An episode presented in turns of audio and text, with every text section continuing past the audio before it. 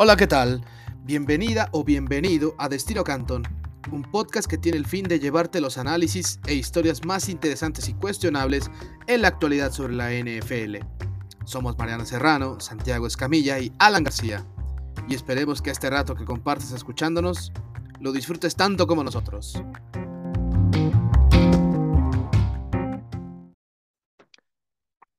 Hola, ¿qué tal? Muy buenos días, buenas tardes, buenas noches eh, a toda la gente que nos escucha desde sus casas o de donde quiera que se encuentren. Bienvenidas y bienvenidos a un episodio más de Destino Canton. Una semana 3 que, la verdad, lo voy a decir eh, de manera sorpresiva, con unos juegos que la verdad no estuvieron tan buenos, sobre Sí, todo los que ¿eh? ponen en horario prime. Sin embargo, eh, hubo también buenas historias a seguir.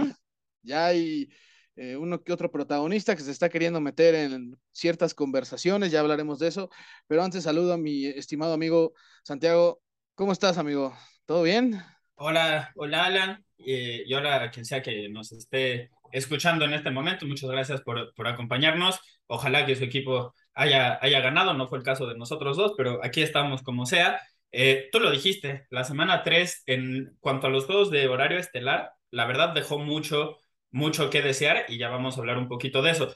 Pero también es cierto que se compensó de, de cierta forma, no sé si estés de acuerdo conmigo, porque el resto de los juegos estuvieron muy, muy cerrados, sobre, sobre todo la primera tanda de juegos, todas se definieron al final, todas se definieron eh, en los últimos momentos. Y yo recuerdo haber llegado eh, en ese momento al, al canal, todos estábamos de pie, literal, todos de pie viendo la tele porque estábamos emocionados con, con juegos que el, el, de Miami y el de los Bills fue una cosa de locos, Ken Dorsey sigue rompiendo su tablet hasta este momento, eh, entonces hubo buenos juegos, pero tienes razón, los del prime time fueron muy, muy malones y la verdad decepcionados. Sobre todo el Sunday Night, y lo digo yo como aficionado de San Francisco, estuvo malérrimo. No pasó casi nada y quizás lo más llamativo, lo que más vamos a recordar todos de esa jugada es un safety. Entonces, digo, de ese partido es un safety. Así que eso debería de decirnos qué fue, qué fue a lo que nos enfrentamos. Pero antes que eso, hay que decirlo. Tú y yo hemos sido muy, muy críticos con una división en específico, y es el sur de la americana. Arrancaron muy mal esta temporada. En la semana 1 no consiguieron victorias, aunque se enfrentaron entre ellos mismos. Pero para esta semana 3, le ganaron a la que todos decíamos que era la división en donde se estaba dando la carrera de armas. La que tenía a, los equipos que todos imaginábamos que los cuatro se podían meter a playoffs. Estoy hablando del oeste de la americana. Jacksonville derrotó a los Chargers. Indianapolis le remontó a Kansas City en el último cuarto y los Titans dejaron a los Raiders como el único equipo que ha perdido todos sus juegos esta temporada. Aje, ¿qué nos llevamos de esto? ¿El sur de la americana es de verdad? ¿Los Jaguars y los Colts fueron un espejismo en las primeras semanas y esto es a lo que no, no, nos van a tener acostumbrados toda la temporada o qué está sucediendo?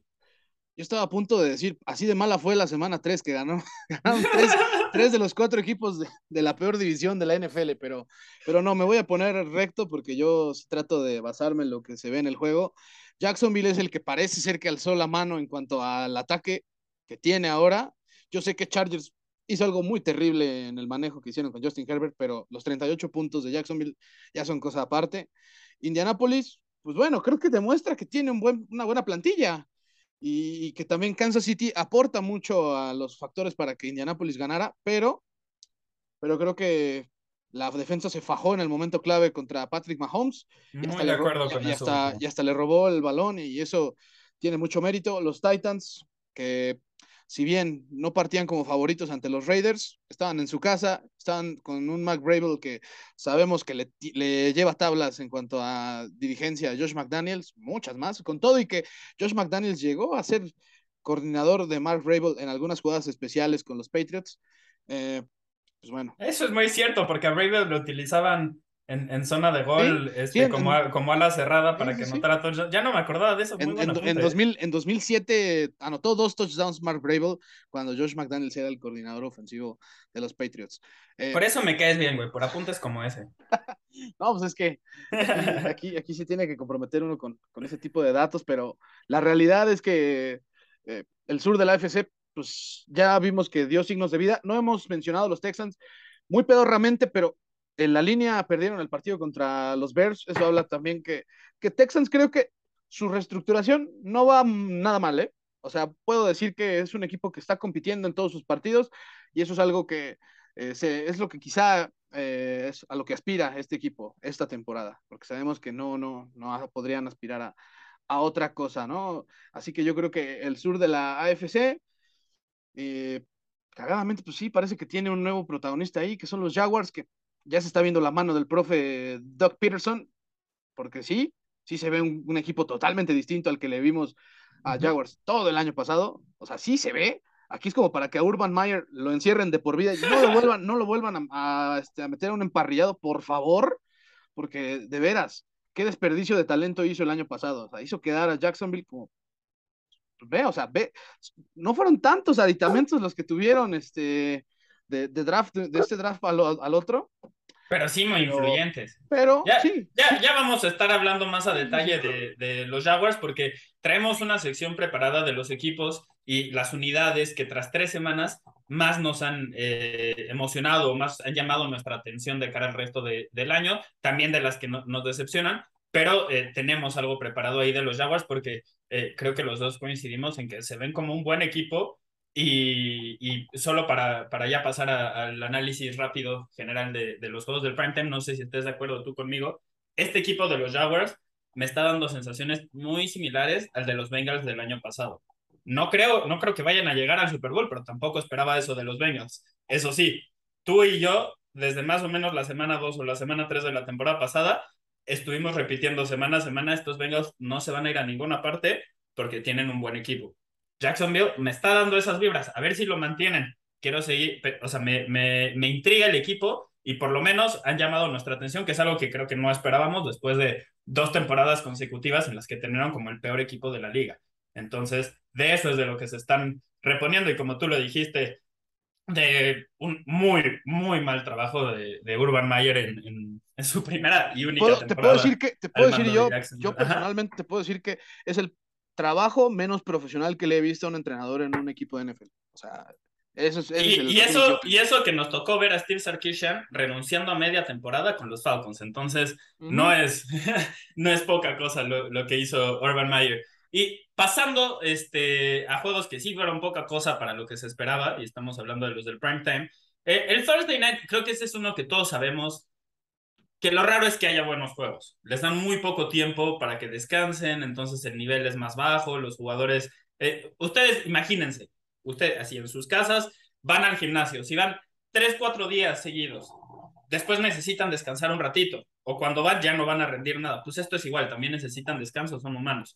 Y en el caso de, este, de Cleveland, pues derrotó a Pittsburgh, pero mandó a dormir a, más de uno con, un partido que estuvo bastante, bastante aburridito. Lo mismo sucedió con San Francisco y, Denver, que hicieron que casi todos cambiaran el canal. La verdad es que no poco y nada eh, de ambos equipos. Y Giants y Cowboys, la verdad, me pareció de los tres el más entretenido. No, que eso no quiere decir que sea. su primera mitad también, o sea, yo, yo sí lo voy a decir. De no pude ver el juego porque estaba haciendo otras cosas. Santiago es el testigo de ello. Él es el que sí estuvo haciendo el partido de los Giants. Este, a, mí, me tocó la cobertura, sí. Y, bueno, la primera mitad, terrible, ¿eh? O sea, no, no, no, no puedo ni describir todo lo que estaba viendo en la primera mitad. Creo que lo que más puedo destacar es que de Marcos Lawrence hizo un trabajo increíble.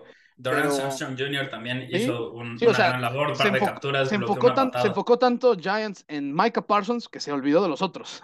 Y, eso... Parsons, eh, eso... es algo que yo quiero ver, ¿eh? porque Parsons lo estuvieron rotando demasiado. Me pareció que estaba en un snap count. No, no, no lo sé, pero esa impresión me dio. No, no me, o sea, como si estuviera este, lastimado o, o algo así. Tuvieron 25 presiones en este juego. Tenían 24 en las dos semanas anteriores, casi todas de Parsons. Tuvieron 25 en este partido, Parsons solo tuvo dos. Entonces, lo bueno es que lograron llegarle a, a Daniel Jones de otra forma que no, sea que no fue a través de Michael Parsons. Lo malo es que pues, Parsons no, no lució también en, en el Monday Night. Eh, pero sí creo que ganando con Cooper Rush. Eso es algo que les ganando con decir... Cooper Rush. A nosotros nos está callando la boca en ese sentido porque los criticamos bastante por no tener un plan B ante la lesión de, de Dak Prescott.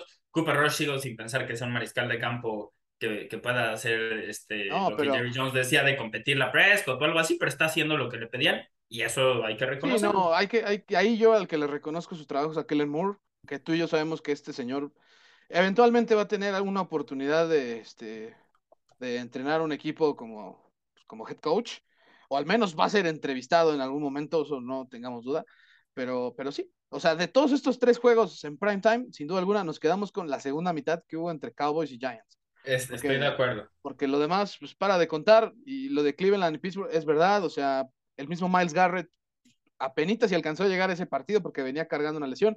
Ya después y ahora chocó, entonces no, a ver, qué pasa, hay más información que tiene que salir sobre ese tema, pero ayer pasó el día en el hospital, entonces e, ese tipo de cosas influyen. Lo que sí, y no sé si estés de acuerdo conmigo, creo que no, yo me llevo a la conclusión de que de estos seis eh, equipos, probablemente ninguno va a salir para competir por algo eh, real, o sea, esta temporada. Los tres se vieron como, como equipos que a lo mucho podrán pelear, si acaso, por meterse a, a playoffs pero Cleveland le vendió su arma al diablo. Pittsburgh tiene a, Mitchell Trubisky como mariscal de campo titular y TJ Watt está lastimado. San Francisco está muy limitado por su nivel de, eh, de los mariscales de campo y además ahora se lesionó Trent Williams, que es el único liniero ofensivo decente que seguían teniendo. Eh, Denver está teniendo growing pains con su mariscal, digo, con su entrenador novato y con su nuevo mariscal de campo, entonces no sé si lo vayan a resolver. Eh, este es el que le pongo el asterisco como el equipo que todavía no, no descarto que puedan hacer algo esta temporada, pero sí está empezando más lento de lo que esperaba. Y con los Giants, bueno, la línea ofensiva es un desastre, lo vimos ayer. Los Cowboys, si Dak Prescott no regresa sano, no creo que puedan hacer mucho esta temporada, pero la defensiva por lo menos sí ha demostrado que es una realidad, que no se va a caer después de la temporada pasada. Y ahora, ahora sí, curiosamente, algo que no había pasado en Dallas, la ofensiva necesita responder porque la defensiva está ahí. Recientemente, en, años, eh, épocas recientes, había sido justo al revés. Esta temporada, Dallas es un equipo defensivo. Sí, totalmente. Cuando tienes una, un elemento como Micah Parsons, como de Marcus Lawrence, el mismo Trevon Dix que ayer creo que sí, termina sellando el, partido, con una intercepción. El partido. Un, regalo de Daniel Jones, hay que decirlo. pero, La, la, habilidad, la habilidad de pues, poner las manos en el pasto para que... Claro, era una intercepción muy difícil. O sea, sí. Dix no es el mejor esquinero en cuanto a cubrir al receptor, lo cual para mí es la responsabilidad número uno de un esquinero, ¿no? O sea, si no, si no, si no puedes cumplir con entre, tus Entre menos se hable de ti en el juego es porque estás haciéndolo bien. Hablando de un corner, pues. Pero, pero Dix tiene un estilo completamente diferente donde él a veces le gana y a veces regala la, la ruta solo para en el último momento intentar lograr la intercepción. Entonces, es, una cuestión de, gustos, de ver qué, este, qué prefieres. Yo creo que es demasiado riesgo para, para un beneficio, sí, muy bueno, pero no tanto. Y en fin, ese, ese es otro tema. Ayer le salió. Ayer selló el partido con eso. Pero, ahora sí, hablando de los jugadores que nos han llamado, o los equipos, este, las unidades, que nos han llamado la atención esta semana, que, que nos han hecho decir, ok, luego, luego a poner a, atención para el resto de, de la temporada. Traemos varias unidades que, nos emocionaron. Aje, ¿cuál es la que más te llamó la atención? ¿Con cuál te gustaría empezar? Que, que digas, este tiene el sello de Destino Canton porque nos gusta lo que están haciendo. No, es que yo, de todos los resúmenes que me eché del... Eh, qué afortunada es la, aplicación del Game Pass de la NFL para quien es mega fan recalcitrante, sí lo recomiendo porque hay una aplicación donde puedes ver en 40 minutos todos los este, snaps del juego y la verdad me divertí bastante viendo cómo la línea defensiva de los Eagles hizo pedazos, auténticamente hizo pedazos a la línea ofensiva de los Commanders. Yo estoy claro en, en, que pues no, no, no es una gran este, línea de élite o algo así, pero el trabajo que hicieron Fletcher Hop, Fletcher Cox. Le, eh, dices de élite la de Washington, ¿no? Ah, sí, sí, sí. A la que le ganaron.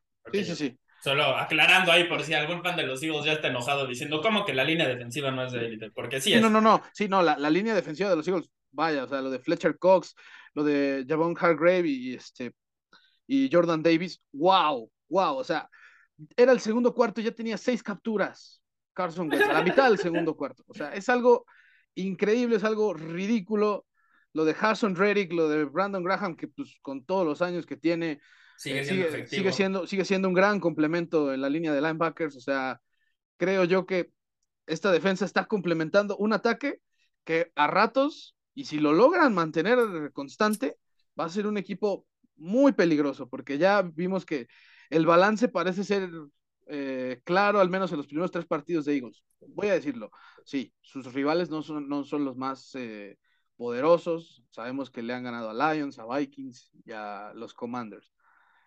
Se le vienen después unos juegos pues, lindos a mi punto de vista. Jaguars, Cardinals y Cowboys. Esos tres. Sobre todo en cuanto a las defensivas, este, se refiere cuando enfrentan a la de Cowboys, pero pero contra Jaguars, aquí esta defensa que estoy citando en estos momentos, en esa línea defensiva, vamos a ver de qué están hechos, porque un Trevor Lawrence parece que viene inspirado en esta segunda temporada, ¿no? Sin embargo, sí, la línea defensiva de los Eagles también ha sido eh, una de las razones por la que este equipo es uno de dos que se mantiene invicto en la, en la NFL. Y pues la verdad, eh, van por buen camino. Creo que si hay alguien que en este, en este programa confió en Nick Siriani, fue un servidor. Yo me acuerdo muy bien que nunca dejé de confiar en Nick Siriani y la verdad, el, el, manejo que ha tenido de esa plantilla ya se ve reflejado. O sea... Yo, yo debo decir que a mí personalmente me ha sorprendido que le vaya bien a Siriani, simplemente porque sus métodos no, no, me, no me parecían, o sea, el, el hecho de que el güey no pueda entrevistar a, a, un posible prospecto de su equipo sin retarlo a, un juego de básquetbol se me hace muy extraño. O sea, que en todo momento quiera que le demuestren los jugadores que son mega ultra competitivos. Pues, o sea, como persona quizás no sería amigo de Nick Sirianni, pero ya estoy entendiendo por qué, por qué lo, está, lo está haciendo con, Filadelfia. De, de, los jugadores que, que mencionaste, yo me gustaría añadir a Josh Sweat porque se me hace eh, en cuanto a la velocidad que tiene este, jugando por fuera para, para los Eagles, creo que no hay nadie como él en el equipo y le ofrece eh, con esa habilidad eh, algo muy, muy diferente a, los Eagles de lo que los jugadores o las piezas con las que ya contaban, pero son seis que no, no, no se me ocurre un top, un top seis mejor en, en, en la liga y como aficionado de San Francisco incluso o sea, debería de dolerme decir eso porque es como nuestra principal virtud como, como equipo. Este, bueno, yo aficionado no tengo nada que ver con ellos, ¿verdad? Pero me gusta incluirme porque soy un ridículo. Eh, y, y, el tema es que los Eagles están muy, muy por, este, no muy por encima, pero sí, sí están haciendo las cosas muy bien. Y sobre todo ese centro con el que te emocionaste y que yo también lo, lo tengo que hacer, Harvard, Davis y Cox. O sea, para mí no hay tres mejores tackles defensivos en, en, en la liga en una rotación en el mismo equipo que, que estos. Por fuera sí hay mejores este, tándems, por dentro no hay. En Filadelfia eh, tienen el, el, mejor grupo de tackles defensivos y por algo forzaron dos balones sueltos en la primera mi mitad, que era la misma cantidad de pases completos que habían permitido en ese momento del juego. Y era el, al final del segundo cuarto, quedaban tres minutos antes de que se fueran a la mitad. Y esta defensiva había forzado la misma cantidad de balones sueltos de los pases completos que había permitido. Es ridículo que logren ese tipo de, dominación en, en, en, la NFL. Y solo por eso quería también añadir un, un, poquito, pero Aje, tú lo dijiste, este equipo va a tener su primer prueba real con los Jaguars, algo que no creo que nadie esperaba y hasta suena mal este, decirlo, pero es que Jacksonville esta temporada parece que es de verdad. ¿Por qué? No, pues es que la, la, forma en la que aplastaron a los Chargers fue algo increíble. También hay que decirlo, en la semana 2 todos nos quedamos como de neta los Jaguars. Este, le ganaron 24-0 a los Colts. Bueno, la semana 1 jugaron medio mal, es la verdad. Sí, sí, sí, sí, o sea, perdieron el partido ante Washington.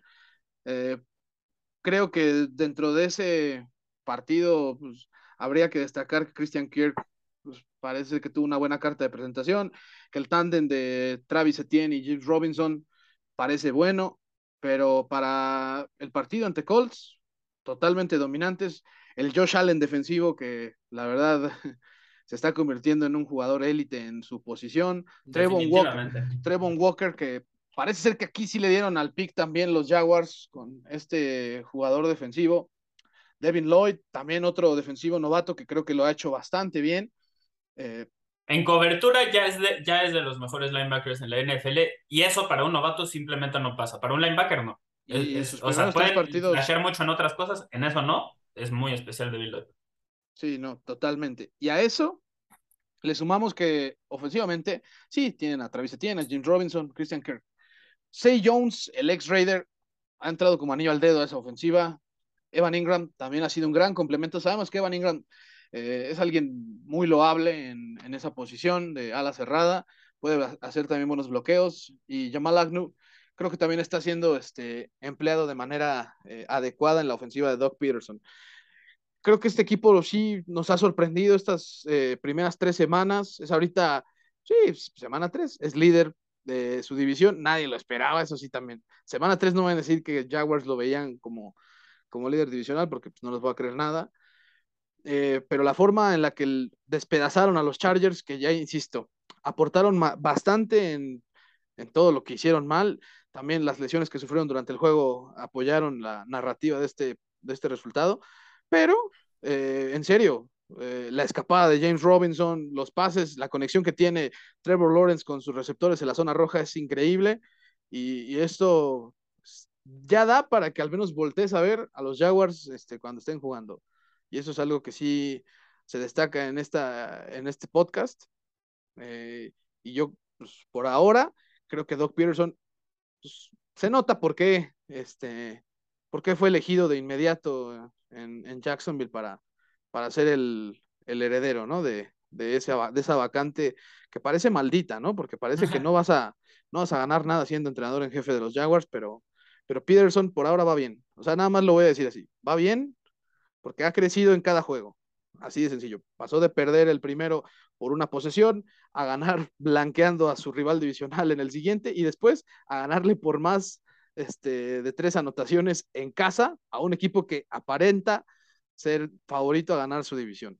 Así que eso, eso da lógica de, crecimiento de nivel en este caso de, Jacksonville. No sabemos qué va a pasar, falta mucho, pero sí hay que decirlo. Eh, pareciera que si hubo un equipo que realmente jugó perfecto y dominó perfectamente al rival esta semana, son los Jacksonville Jaguars.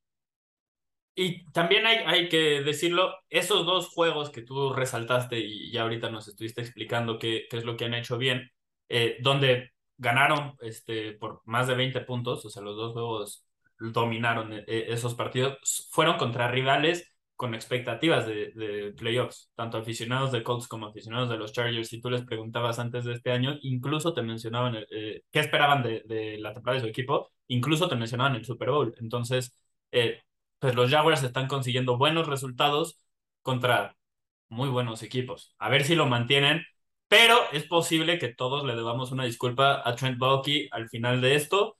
Veremos si sucede.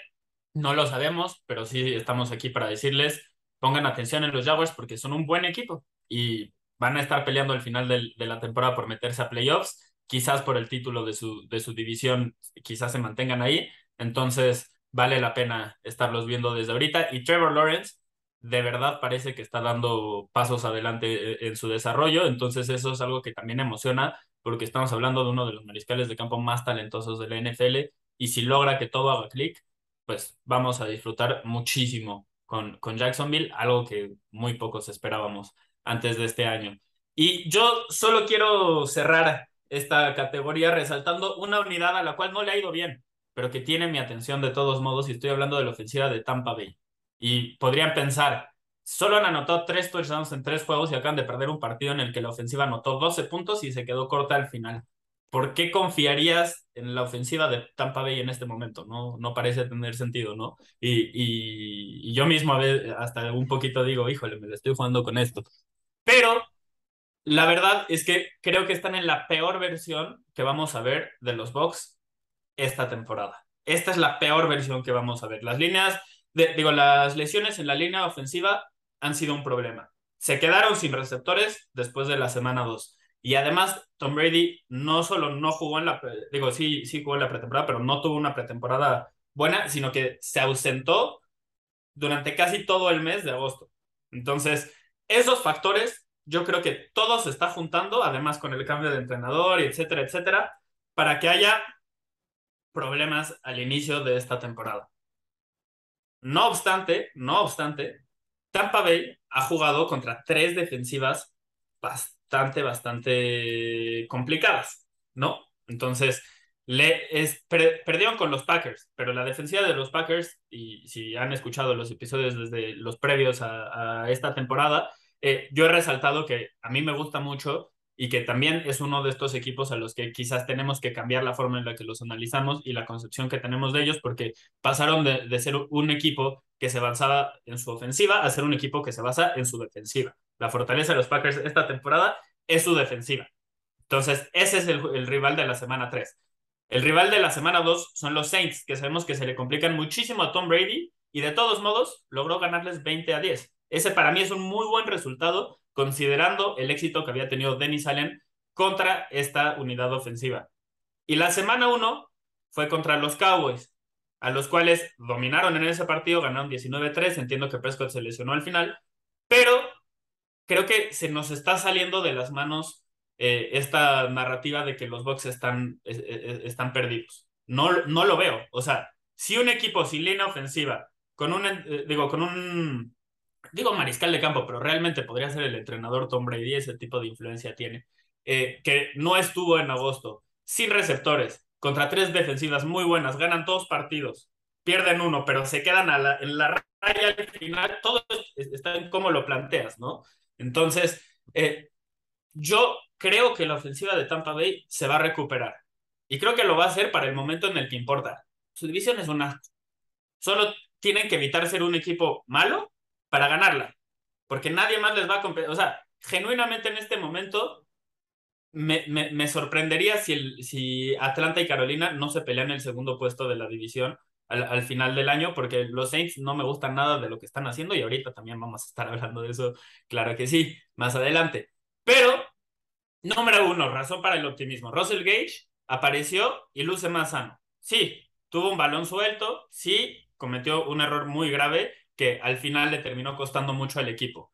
Pero apareció, finalmente apareció, luce sano y parece que Brady está confiando en él. Después de su fumble se acercó con él, este, habló, eh, le, estuvo echando porras, como que lo intentó motivar y respondió Gage Jr. con un touchdown. Entonces, Ojo ahí, Russell Gage Jr. para mí va a ser un factor toda esta temporada. Mike Evans vuelve la próxima semana. Entonces, aquí ya tenemos dos muy buenos receptores. Luego, todo lo que Julio Jones puede aportar este año es un bonus. Absolutamente todo.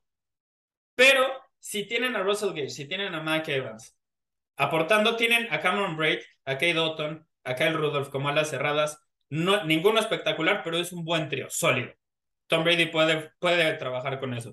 Rashad Perryman, yo creo que es un receptor con potencial de ser un número 3 en una ofensiva. En este caso le van a pedir que sea el número 4. Creo que eso está bien. Cole Beasley como quinta opción también, también es una buena. O sea, me iba, gusta. Iba a decir yo, yo pondría a Beasley como, como una opción antes que a Perryman. Yo, fíjate, ahí, ahí Yo creo que, o sea, mi opinión es que Cole Beasley es uno de los jugadores más inflados de los últimos años, pero que sigue teniendo un rol en el que es muy efectivo y se puede. Se puede y que sabemos que Tom Brady, y, sabemos que Tom Brady es muy bueno con ese tipo de jugadores. Eso, eso sí, en eso tienes razón. Ese, o sea, sí. No lo, no, no lo, voy a comparar, y quiero aclarar esto, no lo voy a comparar con Julian Edelman, no, no va a ser así, no va a ser así, pero el tipo de rutas que corre Cole Beasley normalmente, son muchas de las que llegó a tener de receptores en su momento Tom Brady en los Patriots. Por eso es que creo yo que lo podrían utilizar más. Tiene, tienes razón. Eh, Tom Brady ha, mostrado en el pasado que sabe utilizar ese tipo de receptor. Entonces, yo, yo estaba hablando más de lo que yo prefiero, pero definitivamente influye más lo que, lo que Brady prefiere. Entonces, creo que sí, tienes un argumento válido para que él pueda ser el, receptor número cuatro. Eh, pero, en fin, o sea, el, el chiste Armas es que, hay, ¿no? Armas hay, exactamente. Y de, la línea ofensiva van a regresar, o sea, seguro va a regresar el tackle izquierdo Donovan Smith porque eh, fue una lesión eh, que incluso él estaba en duda para esta este, semana 3, al final no jugó, pero si estás así, o sea, para playoffs posiblemente sí vas a llegar. Eh, si estás así en la semana 3, ¿no? Hay mucho tiempo para que, para que esté sano. Entonces, pues sí, quizás, quizás, por ejemplo, Godwin quizás no sea factor antes de Halloween y quizás Tampa Bay llega a Halloween siendo un equipo que parece que se va arrastrando más de lo que camina. Pero solo necesitan estar sanos. Y no son como los Bills que acaban de perder a sus jugadores y van a estar fuera todo el año y no tienen cómo sustituirlos. en teoría muchos de estos pueden regresar y se sabía que no iban a contar con ellos al principio de, de la temporada. El, el, tackle izquierdo Nolan Smith es posiblemente el único que, que no. Julio Jones todos sabíamos que era un tema de lesiones y Gage Jr. parece estar más sano. Entonces, en conclusión, creo que Tampa Bay sí no ha tenido una producción estelar. De hecho, es, está empatada para la peor de una ofensiva de Tom Brady en su carrera eh, para las primeras tres semanas. Entonces, en ese, eh, en ese sentido, entiendo la, las razones de la preocupación, pero para mí se está exagerando. Y Tampa Bay, o sea, que no, que no conocemos a, a, Tom Brady, ha tenido peores líneas ofensivas, peores este, cuerpos de receptores, que ha arrastrado a playoffs lanzando para más de 4.000 yardas y más de 30 touchdowns. Este güey lo hace y a menos de que se lastime, en cuyo caso, pues sí, pero no se puede prever porque además ha jugado más de 20 años y solo se ha perdido una temporada eh, completa por lesión. A menos de que algo así suceda, yo no veo cómo Tampa Bay no esté en playoffs y peleando por el Super Bowl al, al final del año. Entonces, ahorita estamos viendo la peor versión de Tampa Bay y esa peor versión de Tampa Bay fue medianamente efectiva contra tres muy buenas defensivas. Entonces, y lleva récord de 2-1 y el único que perdió fue por una conversión de dos puntos no concretada. Contra el dos veces MVP de la, de la liga. Que además solo metió 14 puntos, o sea. Entonces, y eso, eso, gracias. Solo para cerrar, la defensiva de Tampa Bay es una mamada, es buenísima. Cierto, Vita Bea, Vita Bea es un jugadorazo, ¿eh? Vita, Vita Bea es, eh, o sea, aquí siempre, lo, lo siempre resaltamos. Se ha, siempre se ha creído en este podcast en Me Vita encanta Bea. porque lo, hablamos de él, nos emocionamos y luego decimos, bueno, es que no podemos hablar de él cada semana, entonces hacemos que pase tiempo antes de volver a mencionarlo porque de verdad es un monstruo. Pero, pero, pero esta semana hasta la NFL subió un video de su cobertura, así que es que está muy cabrón, está muy cabrón, pero el- la defensiva de Tampa Bay es muy buena, entonces necesitan ser medianamente funcionales en ofensiva lo- los Bucks para pelear por el, por el Super Bowl. ¿Ustedes creen que Brady no va a tener una ofensiva Sí. medianamente funcional al final del año? Sí. Por favor, no nos engañemos. Entonces, Sí, pues a Vita Bea solo, pida, solo no le pidan que se quite la defensa del este de, de protección, pero fuera de eso, el señor te puede hacer todo. este, y ahora, Santiago, ¿qué te parece si ahora vamos a la contraparte, ¿no? Las Sí. unidades que nos preocupan, o sea, trataremos de irnos como es como una variación en el, a- acele- en el acelerado cerrito, en se este- mamó y Sí. etcétera, etcétera, Ajá, que, una especie que de eso. normalmente hacemos, pero ahorita queremos ya, ya que tenemos pues tres semanas de, este, de juegos que podemos ver, analizar y, y estudiar para encontrar estas tendencias, eh, pues decidimos que es un buen momento para, para hacerlo. Y hablando de los equipos que nos preocupan, ¿a, a ti cuál es la unidad o cuál es la, la ofensiva, la defensiva que dices, híjole, esto, no sé, ¿eh?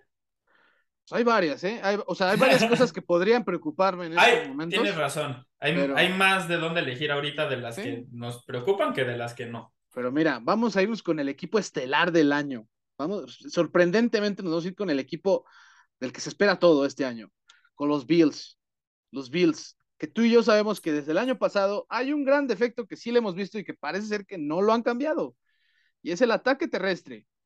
O sea, el ataque terrestre de Bills sigue siendo pues, de mediocre a malo, con todo respeto, porque la verdad, el, simple hecho de que su corredor con más eh, acarreos, que fue el domingo pasado, que fue Devin Singletary con nueve acarreos para 13 yardas.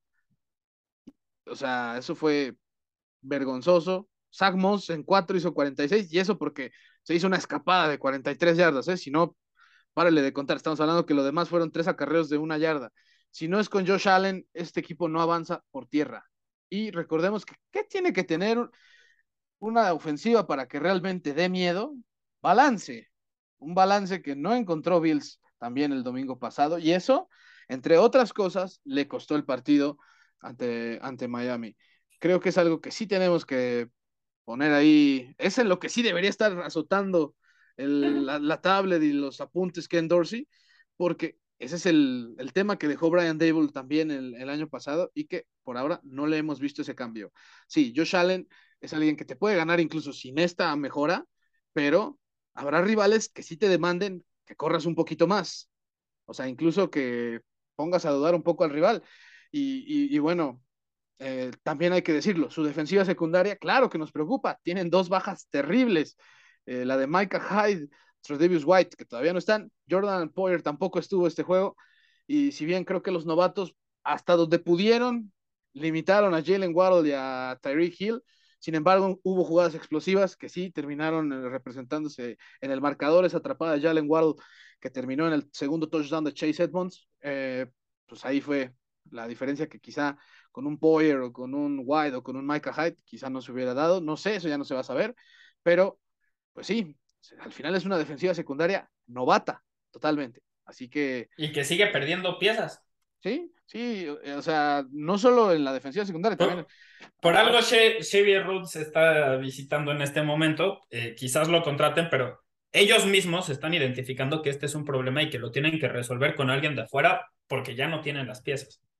Sí, sí, así que eso es sin duda un... Y sobre todo, perdón, lo del la pérdida de Micah Hyde, no sé, no sé si lo recuerden, pero los dos safeties de, este, de Buffalo, nosotros los incluimos en nuestra selección del, del equipo All Pro del año pasado. Eh, no, no recuerdo exactamente, creo que fue Micah Hyde y creo que fue el de Bayard, el de los Titans, pero en la mención honorífica estaba Poyer. Entonces son muy buenos jugadores los dos, pero acaban de perder a uno de los mejores safeties de, de la NFL y que para nosotros era buena parte de la razón por la cual sus esquineros no estaban siendo expuestos tras la pérdida de Tredevius White. Perdiendo a uno de esos safeties, ya no tienes esa eh, como... Ah, valga la redundancia, la seguridad del safety. Exacto, exacto, sí. es que ya, ya, no, ya no tienes a ese güey que le puede cubrir la plana a, los otros y, entonces, pues, termina siendo un, problema, termina siendo un problema, es la realidad. Y no, no estamos diciendo que esté la temporada perdida, no estamos diciendo nada. No, no, no, siguen siendo favoritos al Super Bowl, pero... De acuerdo, pero, tienen que demostrar que pueden reponerse a, estas bajas que son muy sensibles. Entonces, nos preocupa solo porque eran unos jugadorazos y quizás de esos que llegan al, nivel de, de, irreemplazables. Ahora, Stephon Dix, por ejemplo, también...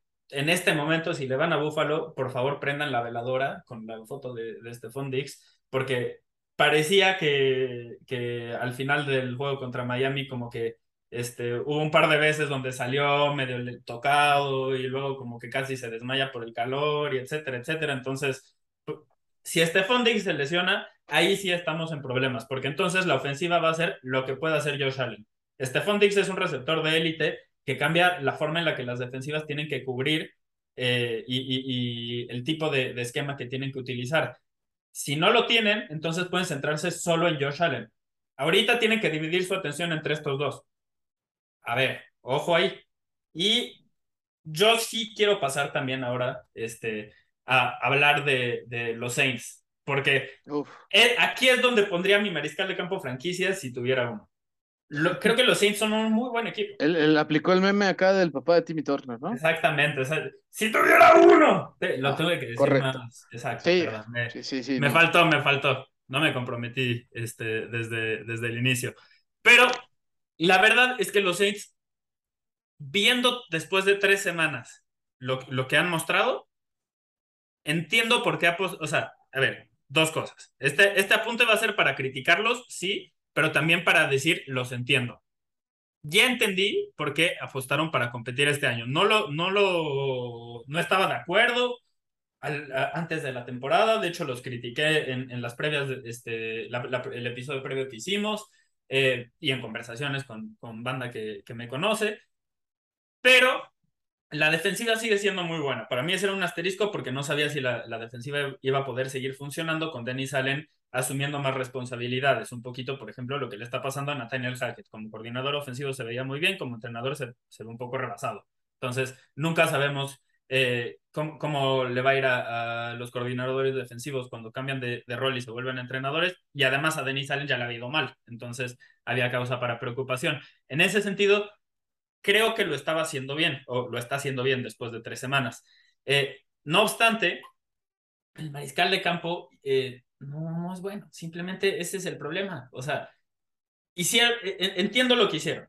Trajeron más receptores para, para que James Winston tuviera quien lanzarle el balón. Y tiene armas. Los Saints tienen armas. La línea ofensiva es decente. No, ya no es la, la fortaleza que era en otras temporadas, pero sigue siendo decente. Chris Olave tuvo nueve recepciones y 147 yardas eh, en este último partido. Michael Thomas, cinco recepciones para 49 yardas, pero tres touchdowns en las primeras dos semanas. Entonces, estamos hablando de que está apareciendo semana a semana. Eh, si bien lo pudieron limitar en este último, eh, último juego, porque JC Horn es un muy buen esquinero para, para Carolina. Alvin Kamara y Michael Ingram son efectivos, aunque esta temporada ninguno de los dos este, me ha llamado la atención particularmente. Creo que Camara, de hecho, está teniendo un año un poquito malo, eh, pero no, la ofensiva ya no se basa solo en lo que él pueda hacer. Taysom Hill incluso es un arma muy versátil que le puede ayudar al equipo. El tema es que apostaron por James Winston. Ese, ese es el problema. Y además que James Winston ya tiene una lesión en la espalda, cuatro, cuatro fracturas, que no, no se va a ir a ninguna parte y que le está afectando no tanto en cómo lanza el balón o algo así, pero ayer estuve viendo el auto de ese juego y está cabrón. En cuanto le llegan un poquito, el güey se paniquea y toma la decisión. Sí, o sea, le meten un fregadazo de esos y pues ahí se le puede hacer otra cosa, ¿no? Y el tema es que ni siquiera necesitan estarle pegando en cada jugada, necesitan estar cerca mandarle más de cuatro jugadores para presionarlos. Hasta, soplándole. Y, hace cortocircuito, hace cortocircuito porque se nota que está jugando asustado, está jugando como alguien que tiene cuatro facturas en la espalda y ve a seis güeyes lanzándose y, a uno que, que, viene libre. O sea, lo entiendo, se está preservando a sí mismo. Aquí es cuando nosotros, eh, una frase que decimos mucho, hay que proteger al atleta de sí mismo y que la vamos a volver a utilizar más adelante pero ese es el tema. Winston, si en toda su carrera lidiar con la presión ha sido un problema y la razón por la cual él es capaz de lo que sea y te puede lanzar para 400 yardas, 3 touchdowns y 3 intercepciones, esta temporada ese problema se ha, acrecentado justo por lo que acabamos de mencionar. Él ya tiene 28 juegos con múltiples intercepciones desde que entró a la liga. Son 5 más que el segundo mariscal de campo que más ha lanzado. Y además es Philip Rivers, que, en fin, este, no, no. Ese es el problema. Este equipo está para competir, pero no tiene mariscal de campo y no sé si les vaya a alcanzar. No sé si les vaya a alcanzar eh, para que su plan de apostar todo por este año eh, sea fructífero y quizás se puedan meter a, playoffs. Sí, no, yo, yo estoy totalmente de acuerdo. Creo que Saints pues, tendría que empezar el scouting para su coreback, porque James Winston sano, quizá puede, quizá puede funcionar un poco, pero así, no, ni, ni este, ni de chiste. Y ahora, nada más, yo quiero pasar con un equipo que pues, me hizo encabronarme mucho el, el domingo pasado. Entre otras cosas, porque tengo mi, mi primer pick global del fantasy en el, ese equipo, hablando de Las Vegas Raiders. Y bueno, hay un equipo nada más que no ha ganado todavía este año, los Raiders no, no, también los Texans. Ah, pero los Raiders han perdido todos sus partidos. Ah, bueno, sí, tienes razón. Al menos Texans empató uno. y contra un equipo como los Colts, que pues, eh, tiene un buen plantel, ¿no? Los Raiders, eh, bueno, los equipos contra los que perdió Raiders tienen récord de 0-6 en juegos que no son contra Las Vegas. Y además con una diferencia de promedio de 16 puntos. Básicamente, los Raiders están perdiendo contra equipos malos. O sea, esencialmente los equipos o no malos, que pierden los Raiders lo, le, han perdido en palizas en todos sus juegos que no son contra Las Vegas, si te entendí correctamente. Sí, sí, sí, total. O sea, Titans, pues ya vimos cómo se los arandearon los, los Bills, por ejemplo. Los Cardinals ya vimos cómo los Chiefs se los arandearon y cómo los Rams ni siquiera tuvieron que hacer tanto esfuerzo para ganarles también. Este, y bueno, algo penoso, la verdad, lo de, lo de Raiders. Eh, solo seis equipos desde 1978 han avanzado a playoffs tras empezar la campaña con un récord de cero victorias y tres derrotas. Y el último que lo hizo, en este siglo, el único que lo ha hecho, son los Texans de Deshaun Watson en 2018. Así que ahí le dejo ese número para su consideración. También hay reportes donde se dice que Davante Adams está muy molesto con los Raiders. Yo también estoy molesto, ¿eh, Davante? O sea, yo, soy, tu, primer abogado, o sea, yo, yo soy el primero que te abraza, hermano. I feel you, bro. No están usando la mejor arma ofensiva de la liga, los, los Raiders. Es verdad que ha habido jugadas donde sí, este, a Mick Hollins, que, que sí lo, lo usaron bien. Sé que también está Darren Waller, que es uno de los mejores alas cerradas de la liga. Sé que Josh Jacobs también es muy volátil en cuanto a eh, también poder usarlo como receptor. Pero Dios mío, el domingo pasado le lanzaste solo cinco veces a Davante Adams. Solo cinco. O sea, eso es algo también donde dices, güey, pues a este, este, este canijo es el que le estoy pagando más, ¿por qué, ¿por qué no lo usas más?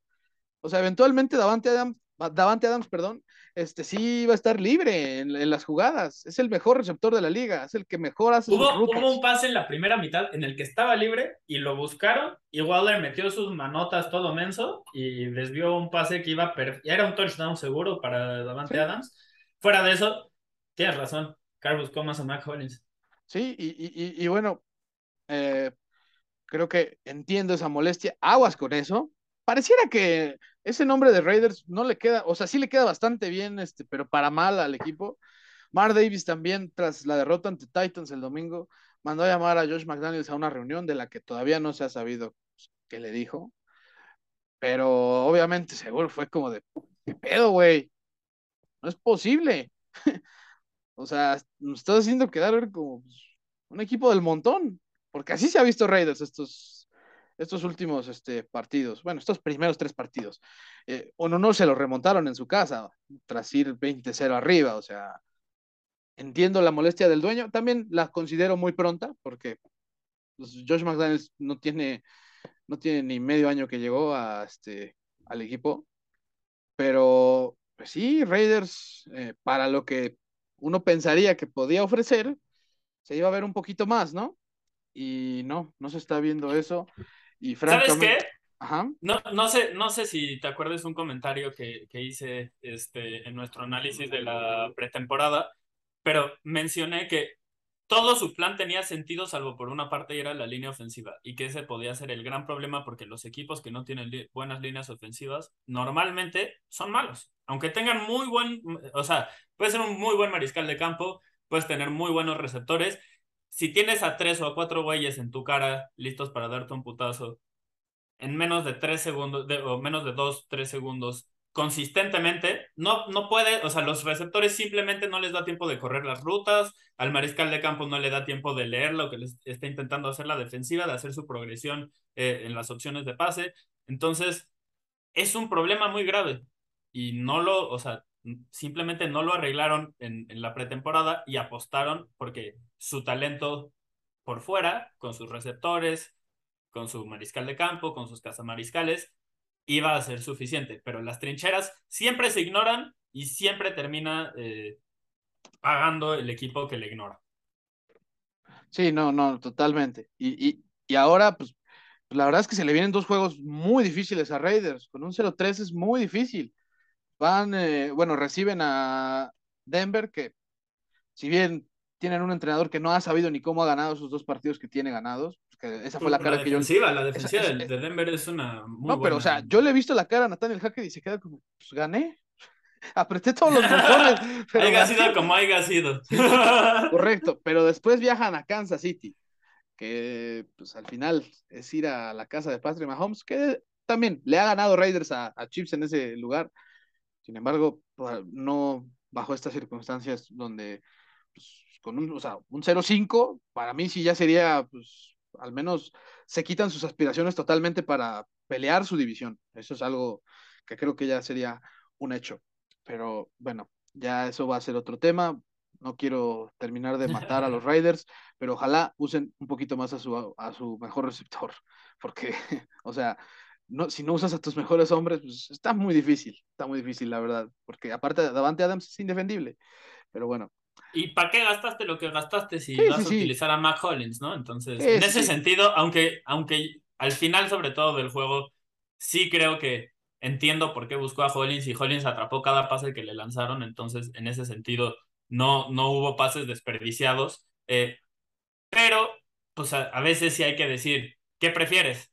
Un, o sea, que, que Davante Adams tenga el balón en sus manos o que Mac Hollins tenga el balón en sus manos. Entonces, puede que el güey haya atrapado el balón, pero lo que pueden hacer después no es lo mismo. Eh, pasando a los que se rifaron muy rápidamente, porque pues ya esencialmente estuvimos haciendo eso, mm, eh, pero con un twist. eh, ligero. Eh, yo voy a, agarrar a un combo de dos jugadores que no, digo, un jugador y un entrenador que no esperaba estar resaltando en esta sección, pero que sí tengo que decirlo. el primero es Gus Bradley, de los Colts, el coordinador defensivo, que a pesar de su historial afectó a Mahomes con la presión que, que le mandó. Mahomes completó 2 de 11 pases para 63 yardas cuando fue presionado con más de cuatro jugadores. Estamos hablando de, un mariscal de campo que se divertía con la presión y que hacía pagar a las defensivas cuando le mandaban jugadores extra. Entonces, Indianapolis encontró la forma de hacerlo y afectarlo con eso. Eh, muy interesante. E incluso cuando no mandaron jugadores extra, le llegaron en el 38% de sus pases y en conversiones de tercera oportunidad lo limitaron a 3 de 10 el juego terrestre no fue factor, eso pues, con los Chiefs ya sabemos que a veces sucede. Los limitaron a dos yardas y media por acarreo en 23 intentos y esa es la forma en la que eh, los Colts lograron estar vivos al final del, del partido. Luego, después, Jelani Woods, el novato de Virginia Tech, anotó, dos touchdowns y mostró que, que la altura en la NFL puede ser una habilidad. El güey es un monstruo, es un gigante, hace que los esquineros que son bastante altos eh, para la población normal, se vean como, como este, cualquier persona, eh, súper chiquitos, casi como hobbits. Y la verdad es que si logran que esta sea un arma consistente en la zona roja, estamos hablando, o sea, antes de, del juego, tú y yo lo dijimos, necesitan alguien que levante la mano y que sea un complemento en, el juego por aire a lo que puede hacer Michael Pittman Jr. Si Jelani Woods puede serlo en tercera oportunidad, puede serlo en, cuando se acercan a la zona de gol, estamos hablando de, un arma este, con, mucho potencial. No por nada ya tiene el doble de anotaciones en su carrera que Kyle Pitts. Entonces, ojo ahí, ojo ahí, solo en un partido ya lo, ya lo consiguió. Y esa es la forma en la que los Colts terminan ganando un partido que nadie entiende cómo lograron sacarle a los Chiefs. Sí, no, sin duda alguna, la verdad, eh, pues sí, Bradley aparte nos, nos cayó la boca en ese sentido y, y eh, sobre todo ganar de esa forma sin Shaquille Leonard, eh, pues también tiene, tiene su mérito, ¿no? Sin duda alguna. Mi combo va a ser dedicado para los fans de los Eagles, que sí conozco varios, aunque no lo crea, sí conozco varios. Este, Jalen Hurts y Devonta Smith. Jalen Hurts, 330 yardas por aire, tres pases de touchdown no ha lanzado un pase interceptable según este, la PFF este año. sí. Y bueno, es el segundo coreback también con más yardas por aire, abajito de Josh Allen, tras tres semanas. Jalen Hurts, eh, yo no voy a andar promoviendo MVPs desde la semana 3, pero si sigue así Jalen Hurts, puede hacer que en unas cuatro semanitas sí lo esté haciendo, pero Jalen Hurts está haciéndolo bien todo. Me gustaría que despedazara más al rival, porque creo que le baja mucho al ritmo en la segunda mitad. Así fue. Es una calca de lo que pasó en el juego este, contra Minnesota, el que tuvieron contra Washington. Los despedazaron en un cuarto y después eh, el, ritmo bajó y que la defensa eh, mantuviera el marcador, ¿no? Y por otro lado, a Devonta Smith, que recordemos es el este, el ex receptor de Alabama, que sabemos que es una potencia enorme. Este segundo año la está rompiendo cañón. Y lo que hizo en el segundo cuarto contra, contra los eh, Commanders fue un abuso, o sea, fue un abuso terrible. Eh, llevaba ya 156 yardas este, y un touchdown en siete recepciones en la primera mitad contra, contra Washington. Pero en serio, Devonta, este, este segundo año estoy viendo a un Devonta mucho más agresivo en sus rutas que en el, en el año de novato y aguas, ¿eh? Porque Jalen Hurts parece ser que ya dio en el clavo en esa conexión que tiene con él, con Dallas Goddard y con AJ Brown. O sea, creo yo que eh, ahí hay una ofensiva muy interesante, pero Devonta Smith esta semana se rifó y, e insisto, es un abuso lo que hizo con la defensa de, los Commanders. O sea, no, no, no, no puede, no pudo haber tanto dominio como, como el que le vimos a Devonta Smith contra, contra ese perímetro, porque lo despedazó en una sola mitad. Definitivamente. Y, a ver, por algo demostró eh, por qué ganó el Heisman en su momento, ¿no? este, sí lo este sí lo demostró, ¿no? Este sí. Entonces, estoy, estoy muy, muy de acuerdo con, con tu elección. Y con lo que dijiste de Jalen Hurts, si mantiene este nivel, va a estar en la conversación por el MVP, algo que muy pocos hubiéramos pensado.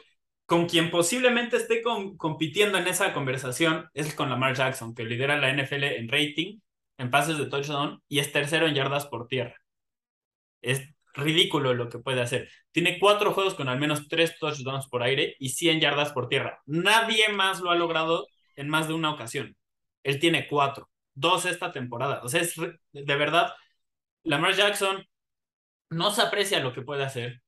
Se, se, le falta el respeto continuamente, se dice que no es un pasador refinado, que, que no te puede ganar de esa forma, cuando está, lidera el NFL en rating en pases de touchdown. Y además no es algo nuevo de esta temporada. La pasada también fue muy efectivo y no le, no le ponen armas fuera de, de Mark Andrews y consistentemente eh, produce en el juego aéreo y en el juego terrestre. Y me, me recuerda, de, de pequeño eh, jugaba con, mis hermanos Street Fighter y había un, un personaje que no podíamos elegir porque era demasiado bueno, entonces quien lo eligiera ganaba. Y Así se siente Lamar Jackson. ayer eh, hubo una jugada, estaba viendo el partido de, nuevo, eh, y hubo una jugada en la que dos jugadores, Matthew Judon y no recuerdo quién es el otro, le llegan muy rápido y están así, listos para entre los dos meterle un putazo y capturarlo. Eh, y, y ahí se acaba la jugada con cualquier mariscal de campo en la NFL, posiblemente fuera de Josh Allen y de Lamar Jackson. O sea, creo que ni, ni siquiera Jalen Hurts hubiera salido de eso, que también es muy, muy ágil, porque llegaron demasiado rápido los jugadores y había muy poco espacio para escaparse. ¿Qué hace Lamar Jackson? Se los quita y corre y consigue una primera oportunidad. Es, es trampa, es trampa. O sea, usar, usar a Lamar Jackson es trampa. Los Ravens llevan años haciéndolo eh, al principio muy bien y recientemente creo que le han faltado un poquito y, no le han conseguido los receptores que necesita. Pero. Pues yo, siento que le han faltado un muchote por el contrato que no le quieren dar. Pero también, también en ese sentido, pero Lamar Jackson es un, es un, jugador distinto, exacto. Es otro tema, pero él, él, ha manejado toda la negociación de una forma muy diferente a, otros jugadores. Entonces, solo lo quería resaltar. Neta, neta, neta, neta, neta. Vean a Lamar Jackson. Nunca en la NFL ha habido algo como él. O sea, es un mejor corredor que, que Michael Vick y además e, es, es un pasador que está, no, no diría yo al nivel de, por ejemplo, Patrick Mahomes, pero sí justo en el escalón de abajo. Entonces es muy, muy bueno Lamar Jackson. Sí, yo estoy totalmente de acuerdo con ello, así que tristemente también, porque no, no es algo que celebre que le vaya bien a, Baltimore. Y ahora, ya para este, ir eh, yendo hacia la parte final de, de este episodio, ¿Quiénes se mamaron esta semana? Y, ahora sí, aquí yo te quiero pasar la, la, pelota con, si quieres hasta darte con los primeros dos, porque sé que, Jimmy. sé que sí te... Eh, Jimmy J que es tan precioso y tan idiota y tan precioso. Hizo un Orlovsky, eh, si no saben qué es hacer un Orlovsky, eh, busquen Dan Orlovsky Safety Vikings. Eh, quien, tenga esa duda, en serio, escríbanos por aparte y les mandamos el video de, una jugada y de la otra y van a entender eso. E, e, esencialmente hacer un Orlovsky es, estás dentro de tu zona de anotación, listo para mandar un pase y no te, o sea, como que pierdes la noción de, de dónde estás parado y sigues la jugada como si tuvieras un montón de espacio, pero ya se te acabó y ya estás fuera y ya se acabó la jugada y tú sigues haciendo todo y operando como si, como si siguiera eh, eh, en ese momento la, la, acción. Eso fue lo que le pasó a, Orlovsky. En el caso de Orlovsky estuvo, yo creo, no sé si un poquito peor o no, o sea, las circunstancias fueron un poquito diferentes en el sentido de que tenía a Allen justo enfrente riéndose y cagándose de risa de la, estupidez que había hecho. En este caso, Jimmy G no se da cuenta, no corre, pero da varios pasos eh, sobre la línea blanca y después lanza un pick six. Entonces, no solo hizo un Orlovsky, en esa situación tuvimos suerte de que hiciera un Orlovsky, porque la alternativa era un pick six. Ahora bien, la defensiva permitió nueve puntos nada más y San Francisco perdió el partido. Lo, mucho que limita al equipo Jimmy Garoppolo cuando juega mal, porque no siempre juega mal, hay que decirlo. O sea, es un mariscal de campo inconsistente, sí, pero efectivo, digámoslo así. Se puede ganar con, con Jimmy G y se puede tener una ofensiva no solo funcional, hasta buena. pero cuando juega mal, mamita, o sea, de verdad es una cosa de locos. En su intercepción al final del juego, además, cayó en un error contra la misma cobertura de, cobertura de Denver, eh, que le lanzaron varias veces durante el juego y que cayó en todas. Y estoy hablando de un cover one con un jugador, uno de los safeties, esencialmente poniéndose en el centro del campo y diciendo, lo que venga por aquí, yo lo voy a robar. Por eso en, en inglés, en español honestamente, perdonen, pero estas cosas yo las aprendí en inglés investigando en internet. Entonces, eh, así es como las, las describo. Pero esencialmente como roba todas esas rutas, es el, el rover, así se llama el, concepto que está, o el rol que está desempeñando ese jugador. Así es como muchas veces eh, los mariscales de campo pueden lanzar pases de hospital, que terminan con el receptor tirado en el suelo y el defensivo eh, muy feliz porque le metió un putazote porque el mariscal de campo lo puso en riesgo con un pase por el centro del campo. Es, eh, cuando, cuando eso sucede, normalmente la defensiva está con ese tipo de defensiva. Eh, cover one y el safety como, como Robert. En el primer cuarto, casi lanza una intercepción a Brandon Ayuk contra ese estilo de defensiva. Eh, no sé si se acuerden, Ayuk este, alcanza a meterse, a pegarle al balón y luego a azotarlo antes de que intercepten el, el balón, pero casi les interceptan. Después volvió la, la, la misma jugada y lo alcanzó a reconocer y lanzó el balón al suelo para evitar que, que le metieran un putazo a Ayuk, justo la situación que acababa de describir. Pero en la tercera situación lo volvió a hacer y fue interceptado. ¿Sabes qué es lo peor de todo? Lo peor es que en esa jugada George Kittle estaba uno a uno contra Bradley Chubb. O sea, Kyle Shanahan es un muy buen entrenador y diseña muy bien las cosas porque consistentemente logra poner a jugadores como George Kittle, como Brandon Ayuk y como Divo Samuel en situaciones de cobertura uno a uno contra linebackers o contra safeties, en donde tienen de todas de, ganar. En esta, Bradley Chubb es un especialista eh, como cazamariscales. No es un jugador al que le puedas pedir que cubra uno a uno a George Kittle. ¿Y qué fue lo que sucedió? Que si en el momento en el que Jimmy lanzó el pase, que terminó siendo interceptado, lo lanza a la derecha en lugar de lanzarlo hacia la izquierda, que además lo peor de todo es que él vio primero a George Kittle y luego siguió su progresión hacia, hacia cuando Kittle estaba abierto, ya, ya George tenía tres yardas de separación, que en la NFL es todo. Y con un jugador como George Kittle, con la habilidad que tiene con el balón en las manos después de la recepción, esa es la diferencia entre un posible touchdown y una intercepción. Y eso pasó varias veces. También hubo una jugada en la que Divo Samuel, la defensiva la cagó, pusieron a tres receptores del mismo lado, cambiaron hacia dónde salía cada uno, eso a veces confunde las defensivas, esto fue lo que sucedió, dos jugadores se fueron uno a uno, este, eh, se confundieron y los dos pensaron que tenían la, asignación uno a uno con otro receptor, dejaron a Diego Samuel completamente libre. Jimmy G lo estaba viendo, se da cuenta de eso, o bueno, no se da cuenta de eso claramente porque si no hubiera lanzado el balón, y dice, no, busco a George Kittle. O sea... Bueno, por eso terminó 11-10 el partido, ¿no? ¿Qué? Y, hay otra jugada en la que Divo estaba contra José, eh, Josie Jewell, perdón, José. Josie Jewell ya tenía un, par de metros de separación, tampoco, o sea, es algo que consistente. ayer me eché el All 22 un rato, porque la verdad es que me enojé y lo quité de este juego, y, y, no mames. Había, había opciones. O sea, hubo jugadas que Jimmy G dejó sobre el campo y que no solo dejó sobre el campo, terminaron directamente afectando el resultado y, y siendo la diferencia por la cual San Francisco perdió el partido. Entonces, esta derrota sí, sí creo que yo, que es de Jimmy G. 100%. Sí, sí, sí, yo también estoy de acuerdo, se mamó se mamó, como se mamaron dos equipos, ¿no? En este caso, los Dolphins y los Chargers. O sea, aquí es el combo de agarrar dos equipos y pues, espero haya una investigación sobre lo de Tua Tagovailoa, porque sabemos el trancazote que le puso Greg Rousseau en una jugada donde obviamente fue castigado Rousseau y se nota como, o sea, como si estuviera saliendo de la cantina Tua Tagovailoa, pero en este caso pues, es un trancazote que le movió las ideas. Eh, su coach, Mike McDaniel, dijo que no era una conmoción, que era un dolor de espalda, y por eso volvió al juego. No obstante, pues, deberían investigar eso porque, o sea, tampoco somos tontos, o sea, se nota a leguas que pues, las ideas las tenía todas movidas con ese golpe y no, no es para menos, ¿no? Pero, pero bueno, el hecho de reportar la lesión de, de espalda, eso hizo que pues, evadiera el protocolo de conmoción Tua Tagovailoa y por eso regresó. No hizo un error grave, pero expuso a su coreback a que pues, le pasara algo peor.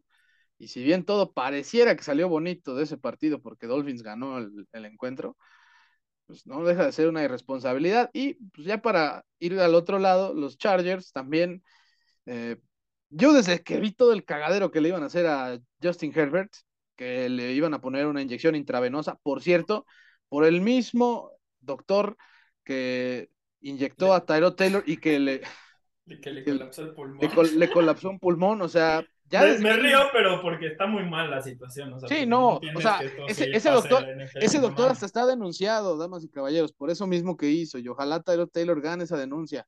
Pero, o sea, Herbert, desde que vi que le iban a picar la costilla para que no le doliera tanto, según, o sea, ya desde ahí dije, no expongas a Herbert esta semana. De todas formas, perdió, se vio mal y hasta se expuso. O sea, aquí solo hasta podría ser la victoria para Charger que Herbert no salió peor. Esa es la, es la noticia que debería tener Herbert junto con pues, las lesiones que también tiene, ¿no? Este, Chargers, que ya vimos que Joey Bosa no, este, está lesionado, este, por varias semanas al parecer. Eh, Slater se va a perder todo el año. Rashon Slater. Sí, exacto. O sea, también Keenan Allen parece ser que ya va a regresar, o si no es que me equivoco, ya este martes regresó a los entrenamientos, pero sabemos que Keenan Allen no es precisamente el receptor más sano. Y todos se definen Jalen Guyton y Mike Williams, que, que pues sabemos que no, no son precisamente top 5 en la liga. Quizá Mike Williams pueda estar o queriéndose meter en la conversión de estar en el top 10, pero no ha hecho lo suficiente todavía. Le lanzaron solo un pase el domingo pasado. O sea, y eso... pero además, Jalen Gayton eh, también ya se, eh, se confirmó hoy, va a estar fuera todo el año. O sea, él ya no es una... O sea, me, da risa porque cuando pusimos esto, no, ninguno de los dos considera a Gayton como un, un jugador así de élite o como alguien irreemplazable, pero de todos modos era como probable, probablemente su única arma con velocidad en la ofensiva y ya no es opción, ya está fuera todo el año también. Así que, pues Chargers está manejando muy mal sus lesiones. Yo sé que este año aspiraban a hacerle batalla frente a los, a los Chiefs, pero pues, tienes una plantilla muy, muy joven. Pues, también, si, si Herbert necesita ciertas semanas para estar bien, pues dale chance, o sea, sí. Por algo tienes al mejor suplente de la historia, el que más dinero ha ganado. Por favor, que Chase Daniel gane su. O sea, ya. Que les quite el sueldo, ¿no? Por que favor. Les quite el sueldo por primera vez en su vida. Y no, así que muy mal manejado. No, para, para qué, o sea, más allá de eso, neta, neta, neta, neta, aquí sí es donde yo digo, está muy bien que los jugadores quieran jugar y que ellos eh, sientan eso, pero protégelos de sí mismo. Ninguna persona, ningún ser humano debería de que se, o sea, se, les debería de esperar o de pedir que jueguen con una fractura en las costillas o que trabajen o que hagan algo de ese estilo. O sea, hay, que tener cierta consideración con las personas, no son máquinas. Y, también lo que dijimos hace rato, hay que proteger al atleta de sí mismo. Y es lo mismo con, con, con Tua, ¿eh? Porque Tú describiste un poquito la situación. Eh, yo solo quiero añadir rápidamente, y me da risa porque el, bueno, no me da risa, pero más bien me acuerdo, el viernes tuve una carne asada y estaba hablando con, con un güey que jugó mucho tiempo de americano y estábamos intercambiando historias y, o sea, estuvimos platicando de cuando las ocasiones en las que nos borraron el cassette, que es como el lingo para decir nos conmocionaron. Eh, que a los dos no, no, nos pasó jugando mientras crecíamos. Y lo, lo que los dos describimos fue, te pegan, te duele, que le pasó a Tua, te llevas las manos a la cabeza, te levantas, no puedes caminar, te caes. O sea, tal cual como los dos describimos que nos pasó y que se siente una conmoción y que es resultado de jugar fútbol americano, si eh, puede llegar a pasar, o sea, sabes que que es un riesgo, y le pasó exactamente lo mismo a Tua. O sea, yo cuando lo vi, hasta me acordé específicamente de, esa conversación porque literal fue tal cual, paso por paso, como lo habíamos descrito, que era una, o sea, que se sentía que te borraron el cassette. A Tua, yo no tengo duda de que le borraron el cassette, pero se reportó que fue como una lesión de espalda. Ahora, yo me pregunto, ¿qué lesión de espalda te hace caminar desorientado.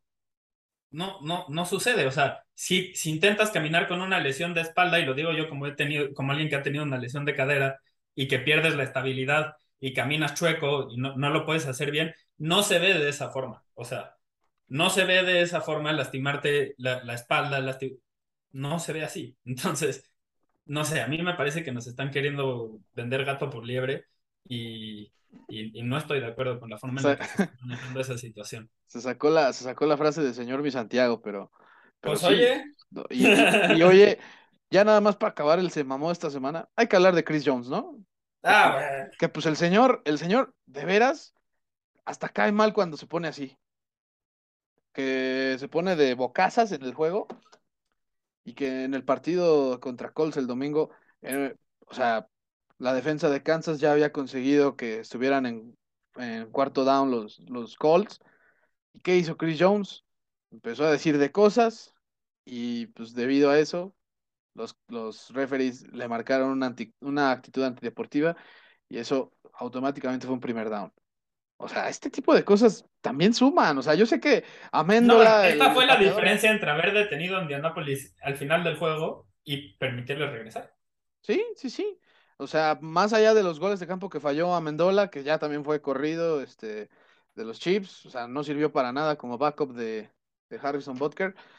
Pero Chris Jones es el verdadero líder de esta defensa. No puedes estar haciendo eso en un momento crítico con este con el juego en la línea y teniendo esas actitudes. O sea, ¿qué liderazgo estás dando? Porque la verdad, no es una defensa de élite la de Chiefs, pero sí tienen a un defensa de élite como Chris Jones. Desgraciadamente, si tiene este, basura en el cerebro, no le va a servir de mucho para momentos así. Así que Chris Jones se mamó, terrible, y pues también fue el factorcito también para que los Colts tuvieran su primera victoria de la temporada. Y pues ya nada más para cerrar esto, las lesiones relevantes de esta semana. Mac Jones, uff, o sea, no hemos hablado mucho de Patriots y seguramente esto va a hacer que hablemos un poco menos porque Mac Jones tiene una lesión en el tobillo, un esguince, parece ser que de tercer grado.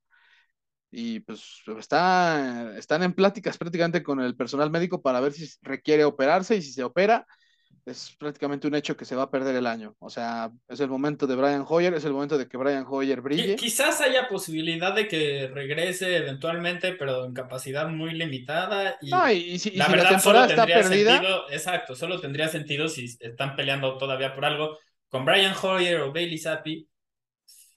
Sí, no, por eso te digo, es el momento de que Brian Hoyer me brille. Tú, tú dices Brian Hoyer, yo le daría la oportunidad a Bailey Zappi. Lo dijeron en la cuarta ronda ¿Y por qué no, por qué no averiguas qué tienes ahí? Ya, o sea, ya sabe, Brian Hoyer esencialmente es un entrenador de mariscales de campo que sigue entrenando, entonces es, está para situaciones de emergencia, como esta, sí.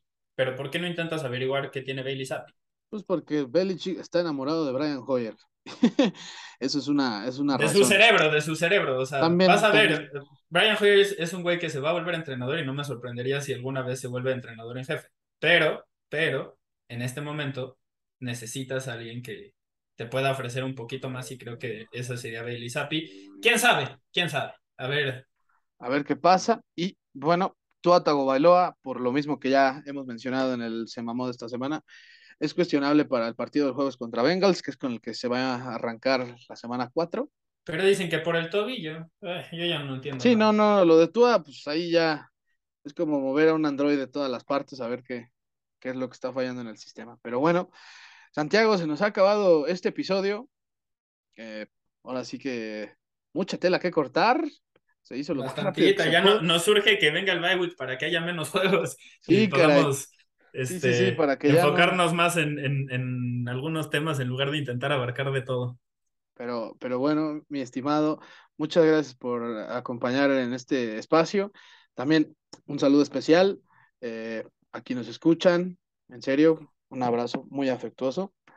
Eh, pues ahora sí, a ver qué, con qué nos sorprende. Ya el próximo viernes estaremos dándoles este, ahora sí que lo del post del Thursday night y una pequeña previa de los juegos de la semana 4 del domingo y del lunes por la noche. Pero bueno, eh, por ahora se ha terminado, Santiago. Así que muchas gracias por esto. Igualmente, y muchas gracias a quien, a quien nos haya acompañado y, y se haya quedado hasta este momento. Así que gracias a todos, un saludo en particular y hasta la próxima.